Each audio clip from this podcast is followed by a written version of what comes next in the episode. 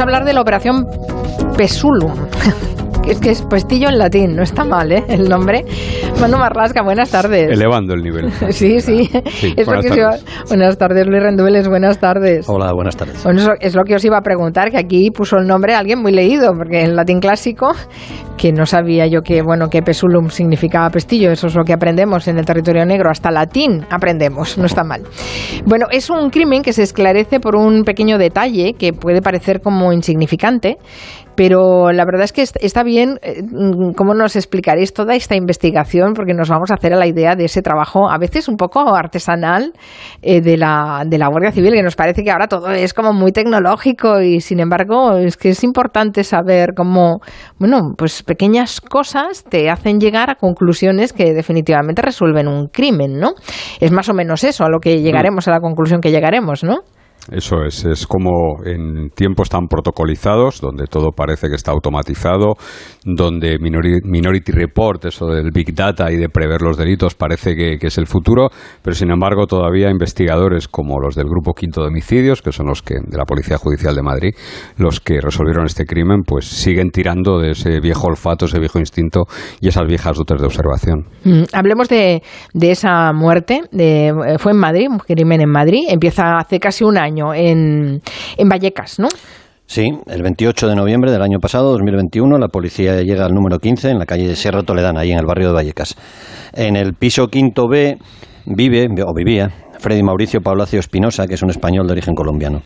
La policía llega allí porque eh, las han avisado amigos y familiares de Freddy, llevaba algo más de 24 horas sin dar señales de vida y los agentes tienen que recurrir a un cerrajero para abrir la puerta porque está cerrada desde dentro con pestillo, de ahí el pesulum.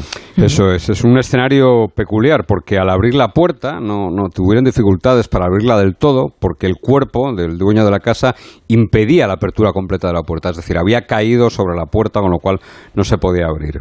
El cadáver estaba semidesnudo, solo llevaba puesto el pantalón del pijama que lo tenía más a, a mitad de la pierna, estaba medio bajar.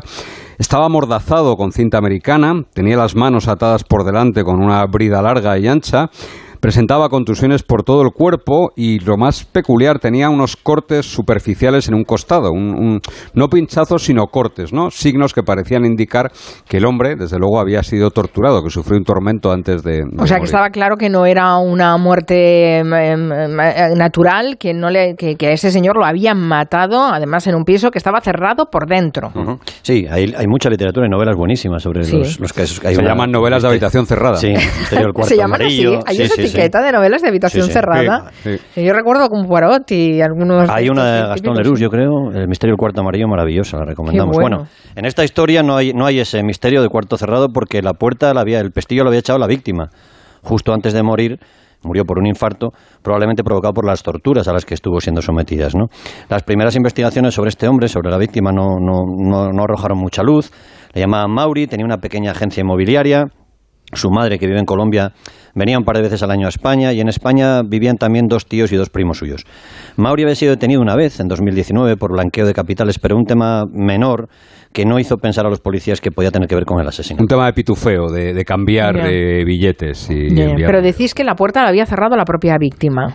Por ¿Eh? dentro, sí. Por dentro, vale. Y mm, bueno, el entorno que, que, tenía la víctima tampoco es como para que dieran muchas pistas, ¿no? ¿no? No sé por dónde empiezan los investigadores. Bueno, pues como tantas otras veces, ¿no? Cualquier buena investigación comienza por una buena inspección ocular, que, que a veces se convierte en la piedra angular de muchos casos, ¿no? En, en, en, ese primer gran paso que dan los investigadores, que está en esa escena que lo tienen delante y que hay que revisar minuciosamente todo lo que tienen delante. A esa escena del crimen, en ese piso de Vallecas, acudieron el forense, el médico forense, el titular del juzgado 13 de Madrid y el fiscal, que han tenido un papel muy, muy importante en este caso. A veces desde aquí hemos criticado a fiscales, a fiscales y jueces, en este caso fueron definitivos. También fueron agentes del DEBI, que es el Grupo de Delitos Violentos de la Policía Científica de Madrid, y naturalmente esos investigadores del Grupo Quinto de la Brigada de Policía Judicial. Y cuando Digo grupo quinto, hablo de probablemente uno de los grupos con más solera de España a la hora de resolver crímenes, ¿no? Es toda, es prácticamente una leyenda la investigación de homicidios, ese grupo quinto. Y en esa primera inspección, los policías del grupo quinto sacan petróleo y ven detalles, se fijan en detalles que más adelante van a ser fundamentales para resolver el caso. ¿Cómo, qué, ¿Qué es lo que ven en esa primera inspección? Lo primero es el estado de la casa, ¿no? Es una casa que tiene un salón, dos dormitorios, en uno de ellos hay un vestidor, una cocina, un cuarto de baño y una terraza. Y toda la casa está limpia, impoluta, ordenada, menos el dormitorio principal donde está ese, ese vestidor.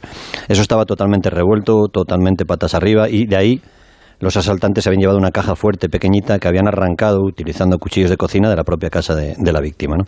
Eh, tenía la caja escondida, empotrada en el vestidor, porque daba la impresión, daba la impresión que los asaltantes iban a tiro hecho, sabían lo que estaban buscando en la casa. Ya, porque tampoco es tan fácil encontrar eh, cajas empotradas en, los vestidores, aunque sí es un lugar donde se puede poner una caja empotrada. Ellos sabían que estaba ahí, ¿eh? y además, curiosamente, solo se llevan la caja fuerte, nada más.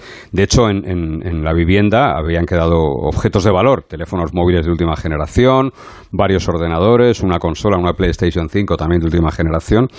Y los elementos, esos elementos que encontraron allí en esa inspección ocular que tenía el cuerpo, como las bridas y la cinta americana, además esas lesiones de la víctima, ya mm, formaron a los agentes una primera idea, una primera impresión, ¿no?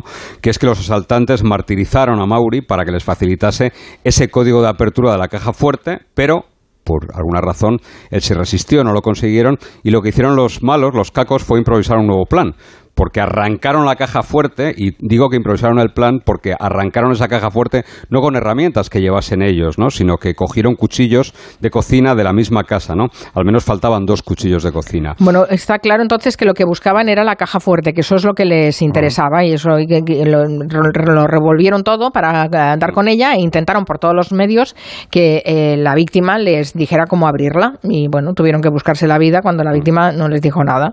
Eso es. Y eh, había más cosas supongo, en, eh, en, esa inspección. Manu te ha dicho que la víctima tenía una cinta americana de color negro, que la había amordazado con ella, y en, en el extremo de esa, de esa cinta americana hay una etiqueta muy pequeña de color naranja con un precio, 1,35 euros, y la inscripción Super Bazar, que es una inscripción común a casi todos los bazares chinos de, de, la Comunidad Madrid.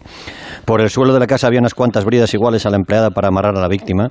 En la basura los agentes encuentran además una caja de guantes de látex de la que faltaban cuatro, cuatro guantes, y en la que había una etiqueta parecida a esa que te he dicho de la cinta americana, con la misma leyenda, pero otro precio un poquito más caro, 1,80 euros.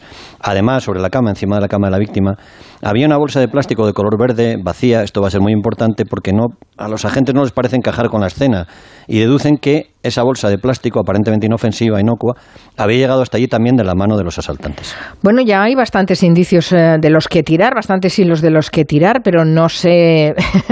Me pongo en su piel y no sé por dónde seguiría yo. Así contado ahora parece que tenía mucho, ¿no? Pero claro, eso, es fruto de una inspección. Sí, claro, pero ves a buscar etiquetas de esas. Eh, ahí, chinos. verás lo que pasó. Esos investigadores del Grupo Quinto centran, mm, lo primero que necesitan es saber en qué momento se, pudo producir ese asalto y la posterior muerte de Mauri, ¿no?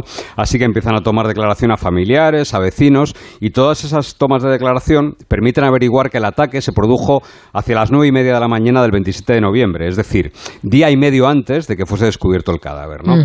¿Por qué se averiguan esto? Bueno, porque un testigo, por ejemplo, escuchó claramente golpes procedentes del piso ese día y a esa hora e incluso algún grito de socorro hasta que pasados unos minutos las voces y los golpes cesaron para siempre.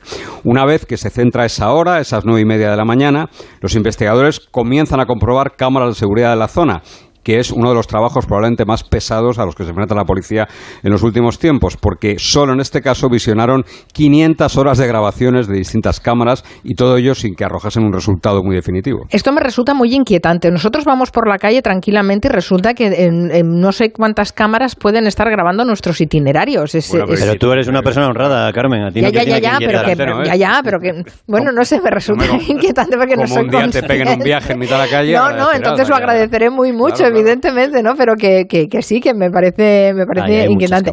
Ahora, es verdad, eh, lo de estar visionando esas cintas tiene que ser una labor, eh, no sé, un poco tediosa, pero... pero, chinos, ibas a decir chinos, pero por el tema que tratamos no...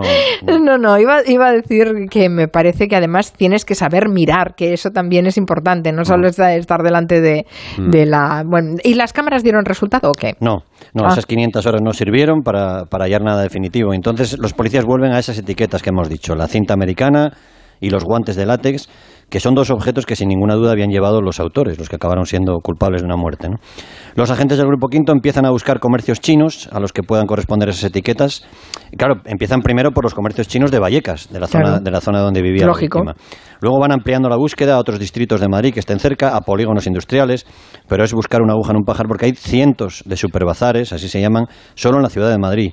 Así que alguien con olfato pensó que no había más remedio que esta vez sí la colaboración ciudadana puede funcionar. Ah, el comodín del público. Bueno, bueno. Ah, bueno esperad, ahora nos lo vais a contar. Una, una, gran mayoría de policías a los que preguntes son muy remisos a pedir colaboración ¿Sí? ciudadana. Sí, porque Ah. da más trabajo seguramente del que, del que soluciona, ¿no? Bueno, vamos a contar en unos minutos mm, si dio fruto o no esa colaboración ciudadana. Sí. El Yeti, una criatura eminentemente malhumorada. Hasta que descubrió que podía ahorrar hasta un 35% en la semana de Black Friday de Amazon. Ahora está tan feliz que ni lo puede disimular. Márcate un baile, Yeti. Yeti. Yeti Cool. Ponte a tono con la semana de Black Friday. Ahorros de hasta un 35%. Comienza este viernes en Amazon. Más información en amazon.es. Estudiad bien las redes sociales porque si lo hacéis bien es un lugar maravilloso. Distingue entre opiniones e información. ¿Qué es lo que piensas tú? Es importantísimo contrastar. Saberlo todo sobre redes sociales y medios es posible. Todo esto es AmiBox. Es una herramienta imprescindible Para sacar vuestras propias conclusiones. Cuanto más avanzamos, menos secretos tiene Internet para ti. ¿What? Y para los más pequeños, AmiBox Kids. Descúbrelo en A3 Player. ¡Ay, Pinzón! ¿Recuerdas lo de América? Mm, Ya no se hacen descubrimientos así. Colón, espabila y descubre un nuevo servicio. Hazte un renting con Rentic y estrena un Samsung Galaxy S22 Ultra por 67 euros al mes, con seguro incluido y cambias cuando quieras. ¿Dónde? En Rentic.com, tiendas autorizadas y en Phone House, porque comprar un móvil ya es historia. Queridos amigos empresarios como yo, si estáis buscando un detalle navideño para vuestros empleados, socios y aficionados, no os comáis el tarro, comeos el jamón. Pedid cientos de miles de lotes a tujamondirecto.com para ir abriendo boca, que vais a quedar como seres superiores. Tujamondirecto.com 984 1028. Si eres de los que juega los rascas de la 11, en nombre de las personas con discapacidad que hay en este país, te voy a decir una cosa. Bueno, dos. Bien jugado. Porque cuando juegas a los rascas de la 11, haces que miles de personas con discapacidad sean capaces de todo. A todos los que jugáis a la 11, bien jugado. Juega responsablemente y solo si eres mayor de edad. ¿Picor en los ojos? Devisión Lágrimas es tu mejor opción. Devisión alivia los síntomas de irritación, sequedad y cansancio ocular. Devisión Lágrimas. Este producto cumple con la normativa vigente de producto sanitario. Cientos de personas se pusieron a bailar. Enfermedad del baile. Una revolución que partió de la... Cinco amigos. Este es Marc, mi hermano. Sí, siento. Lucas. Nuria. 30 kilómetros. Bonjour, Valencia. La Ruta, una serie original de A3 Player Premium, ya disponible. Todavía nos queda la última. A3 Player Premium, sin publicidad, por solo 4,99 al mes. Entonces con el móvil puedo ver si mis hijos han llegado a casa o si han puesto la alarma al irse. Claro, puedes verlo todo cuando quieras. Con la app ves si está conectada la alarma y con las cámaras puedes ver si están ellos o no. ¿Mm? Además, con los sensores de puertas y ventanas sabes si está toda la casa cerrada. Es así de fácil. Y para cualquier otra cosa puedes avisarnos que nosotros siempre estamos al otro lado. Protege tu hogar frente a robos y ocupaciones con la alarma de Securitas Direct. Llama ahora al 900-272-272. Si padeces insomnio, estrés o ansiedad por tener muchos préstamos, podemos ayudarte. Llevamos 15 años mejorando la vida a miles de personas como tú. En Agencia Negociadora encontrarás personas empáticas capaces de solucionar lo que tú no puedes, negociando con los bancos para que ya, el próximo mes, tengas un único préstamo y pagues hasta un 80% menos que ahora. Sin moverte de casa rápido y discreto. Si tienes casa en propiedad, llama gratis al 900-900-880. 900-900-880. Te cambiará la vida. Grupo Reacciona. Esto no es Black Friday, es mejor. Porque si eres de mi Movistar puedes elegir entre Smart TVs, portátiles, smartphones, tablets, consolas y mucho más desde 0 euros al mes. Y lo mejor te lo enviamos gratis en menos de 72 horas. Además, si llevas tu antiguo smartphone a una tienda Movistar para reciclar, te lo recompran. Infórmate en movistar.es o en tiendas Movistar. Bueno, estamos ya todos expectantes a ver cómo se resuelve esto. Tenemos a, a, investigadores del Grupo Quinto de la Brigada de, de, Policía Judicial de Madrid que se han dejado las pestañas viendo horas y horas de grabación de las calles, eh, buscando en bazares chinos para ver si localizan una etiqueta para poder resolver el asesinato de Freddy Mauricio en Vallecas. Y decís que se pidió finalmente la colaboración ciudadana, que debe ser como casi la última, la última Casi, el casi. último recurso, ¿no? Casi, porque no le suele gustar mucho, da mucho trabajo, a veces hay mucho desalmado, mucho bromista, mucho bien intencionado torpe, pero bueno, en este caso lo que hicieron fue a través de esa exitosa cuenta de Twitter de la Policía Nacional, que tiene ya casi 4 millones de seguidores, contar con en ese perfil, se puso una fotografía simplemente de una de las etiquetas encontradas en la escena del crimen y se invocó la colaboración del público para dar con el comercio del que procedía. Es decir, se puso la etiqueta y se dijo que si alguien sabía de dónde podía proceder esa etiqueta, que se pusiese en contacto con la policía. Abrieron un correo electrónico, no se decía naturalmente que era para resolver un crimen y en muy poco tiempo ese tuit registró casi 7.000 retweets. Y supongo que ahí em, em, se pudo se pudo lograr esa colaboración ciudadana, dio resultados, porque si además tampoco sabían em, para qué querían identificar esas etiquetas, pues tampoco nadie se iba a inventar ninguna historia. Eso es, y llegaron cientos de correos electrónicos de respuesta a ese llamamiento en Twitter y los policías dieron con un comercio chino en la localidad de Parla, aquí en la Comunidad de Madrid, al que al menos cinco personas eh, por Twitter habían señalado como el posible sitio donde se había vendido esa etiqueta. Los policías fueron allí y vieron que la etiqueta era la misma, que tenía incluso los mismos errores, unos pequeños errores de impresión en los números, al lado de los números. Encontraron cinta americana y guantes como los de la escena del crimen en Madrid. Y lo más importante, encontraron también el ticket de compra de esos objetos junto a las bridas, una compra que se había hecho dos semanas antes del crimen. Claro, porque el establecimiento guardaba el ticket de compra, el, el- su original, claro. Bueno, Ah, se pegaron ahí unas buenas horas mirando todos los tickets de caja. Bueno, no, es que no, de dos semanas, con lo que venden en un bazar chino, es Mm. que, bueno, me parece de locos. Eh, pero también habría cámaras por esa zona. Pues aquí en territorio negro y en el mundo en general, en el mundo del crimen, las cosas no son tan sencillas. Así que no, el comercio chino de Parla, como tantos otros comercios chinos, tiene cámaras de pasteleo, de, de pega, para, para que la gente se crea que hay cámaras, pero no, no hay cámaras. ¿Qué no. me dices? O no sea, estoy haciendo que- un llamamiento aquí a, a- No. a hurtar en los De servicio público, pero, pero esto es así. que- así que, bueno. Pues, eh, ay, pues que- que- qué decepción, ¿no? Debieron llevarse en la Bueno, ya están, están habituados a las recepciones, como nosotros dos, como Luis y yo. Bueno, los investigadores sí que por fin lo que pudieron es poner el primer nombre propio a la operación cuando analizaron aquella bolsa de color verde, que de la que te hablaba Luis. Ah, sí, esa que, estaba no les cuadraba. del crimen y que Ujú. parecía no pintar nada allí y efectivamente, bingo, esa bolsa la habían llevado los asaltantes y en esa bolsa están las huellas de Porfirio, un dominicano residente en Azuqueca de Henares que había sido fichado por un delito de violencia de género un poquito antes y por tanto sus huellas estaban en el sistema automático de, de identificación dactilar, en el SAID. Así que a partir de ese nombre, a partir de ese Porfirio, bueno, pues los investigadores del Grupo Quinto fueron encajando piezas de un puzzle complejísimo y sobre todo de un puzzle sorprendente. ¿Sorprendente? ¿Por qué? Bueno, en principio Porfirio, este maltratador que te decía Manu dominicano, no conoce de nada a la víctima ni tiene ningún vínculo con ella. La investigación permite averiguar que en esta trama, en la muerte de Mauri, hay todo tipo de personajes con papeles distintos, pero sobre todo tiene que haber dos que conecten esos dos mundos, ¿no? Y hay dos familiares directos de la víctima, una prima suya, María Alejandra, y su marido, Luis Edward. Este último personaje llama la atención de uno, y aquí volvía, Hmm, lo decía. Manu del olfato, de uno de los policías que acude al principio a la investigación, ¿no? Porque ve a este tipo en la puerta del piso de la víctima con un patinete y comiendo pipas como si el asunto no fuese con él mientras los policías van entrando y saliendo de la vivienda. Pero antes nos habéis dicho que el- se había investigado también un poco el entorno de la víctima, ¿no? Mm, Sí, pero como no había ninguna, no había ningún nexo entre estos dos, entre la prima y el marido y los autores materiales, Vale. se tardó en llegar a eso. Vale, ¿eh? vale, vale. ¿Eh? María Alejandra es la prima de Mauri y además ella había bueno, trabajaba en ese momento en la agencia inmobiliaria propiedad de la víctima. Todos los Ah, testigos o sea que Mauri tenía una agencia inmobiliaria. Sí, sí, sí, sí, Vale. sí. Vale, y todos los testigos dicen que tenían que María Alejandra y, y él y Mauri tenían una relación muy muy cercana, no de primos, sino casi de hermanos. De hecho, y esto es terriblemente cruel, tras conocer la muerte de su hijo, la madre de Mauri llegó a Madrid y se alojó en la casa de ella, de María Alejandra y de su marido Luis Edward, sin sospechar que ambos estaban detrás del asalto que había acabado con la vida de Mauri. La policía cree que la prima de la víctima fue quien alertó de que ese día iba a haber dinero en la caja, porque ella controlaba las entradas y salidas de dinero de la agencia inmobiliaria. Claro, o sea que la prima de la víctima es el cerebro de todo eso, ¿no? Da la información, eh, el santo, sí. El, es el santo. el santo, la persona que avisa, la, la- la persona que dice que hay dinero. Solo Ah. cuatro personas sabían que Mauri tenía una caja fuerte en su casa, entre ellas María Alejandra, su prima y su, y su empleada. ¿no?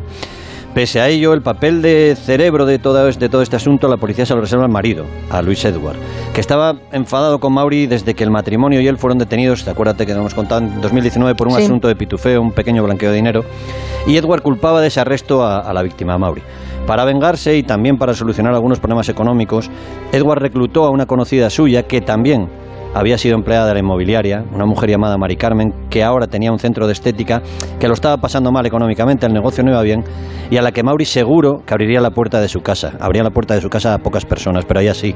Ella tenía que ser el anzuelo para que Mauri abriese la, abriese la puerta y además debía buscar, esta mujer, a los que iban a hacer el plan, ¿no? a los que iban a asaltar la casa. Ya, ¿Y por qué recurren a esta mujer? Pues es una buena jugada, en principio, una buena jugada criminal, digo. La prima de Mauri y su marido no quieren que nadie les pueda relacionar con los asaltantes de la casa y por eso buscan a esta intermediaria. La mujer habla con un conocido africano, Iván, que busca a quienes estaban dispuestos a ganar algo de dinero asaltando la casa de la víctima y llevándose el contenido de la caja fuerte. Esa fue la oferta de trabajo, digamos, que hicieron, ¿no? El primer contacto es un tipo llamado Cipriano, que busca a otros dos sicarios, Porfirio, ese propietario de la huella de la bolsa, y Nicolás. Y estos dos últimos son precisamente los que compran en Parla los objetos para llevar a cabo el asalto. Son reconocidos por los, los dependientes del establecimiento chino. Y además son ellos quienes acuden al- a la vivienda de Mauri los días previos para preparar el terreno, para bichear, para ver cómo entrar en esa casa, cómo salir. Vale, entiendo que nadie, no, que no, que, que se muriera Mauri o que, que acabara fallecido Mauri no era el, no era el plan inicial, no era el plan previsto. No, no, no, no. El, el asunto se complicó. La idea era robar la caja fuerte. Ellos pensaban que podía haber 30, 40 mil euros. Y que iba a derrotar además la, la- la combinación. Nicolás busca a un viejo compañero de prisión, a Alexander, le propone el plan. Este, a su vez, le pide a su amigo Darwin. Ya, ya estamos entrando en el tema de las subcontratas que hemos hablado aquí. Sí, sí, bueno, es que está Le dice que va a ser un golpe muy fácil, que todo va a ser muy rápido, que tenían una información privilegiada, que Mari Carmen iba a conseguir que la víctima abriera la puerta sin problemas. Y el día del asalto, Alexander, Darwin y Mari Carmen, los tres, son los que se acercan al domicilio de Mauri. Hasta allí les lleva Porfirio, el dominicano. Están dentro de la casa algo más de 90 minutos, que se supone que fueron 90 minutos de tortura. Tortura para ese hombre que acaba muriendo de un infarto. Muy bien. Y que había, que había echado el pestillo de la puerta, Le por da cierto. tiempo en Cuando ellos último- se van. Me imagino que en último, bueno, pues aterrorizado, Claro. él echa el pestillo y Para cae que no vuelvan a entrar, fulminado. cae fulminado. Sí, sí, sí. Uf, entiendo que todos estos implicados eh, ya estarán detenidos. Pues hace tiempo, además, si duermen hace tiempo a la sombra, entre el 2 de junio y el 7 de julio pasados, el Grupo Quinto de la Brigada de Madrid fue deteniendo a todos los participantes en esta trama, que son un total de nueve personas. Todos ellos, todos sin excepción, fueron enviados a prisión por ese juez de número 13 de instrucción del que te hablaba al principio, y ha sido, probablemente, según nos contaban los investigadores preparando este territorio negro, seguramente una de las operaciones más complejas a la que se han enfrentado en los últimos años, sobre todo por lo que te estaba contando Luis, porque había que ir acreditando las conexiones entre todos los implicados, es decir, había que unir ese mundo de Lampa, de, de sicarios de todo a 100, con la conexión más cercana de Mauri, que eran la prima y el marido de su prima, ¿no? Todo está bien conectado, todo está bien hilado, hasta el punto de que todos están en el trullo. Qué fuerte, claro, claro, es que si no había conexión entre ellos, ¿cómo se podía atar cabos, no? Es que mm, es, es alucinante. Bueno, me alegro que en este caso la colaboración ciudadana eh, funcionara, funcionara bien. Y- Sí, hace poco, hace poco en Twitter pusieron también una foto donde un niño estaba siendo víctima de abusos, de pornografía, y también la gente respondió rapidísimo y se localizó, el- se localizó el sitio. Eso de, es. vez, de vez en cuando funciona, sí. Sí, sí. Bueno, Sí. pues eh, me parece fantástico y bueno, ha sido apasionante saber cómo se llega al final de esta historia y se hace justicia a, a Mauri, a la, Pesulum, a la víctima. Operación Pesulum. Pesulum, Que hoy hemos pestillo. aprendido que Pesulum es pestillo. Pestillo. O sea que los romanos ya tenían pestillos. Sí, claro. Bueno, muchas gracias Manu Marlasca, Luis Rendueles. Hasta el próximo Territorio Negro. Adiós. Adiós. Hasta luego. En Onda Cero, Julia en la Onda, con Carmen Juan.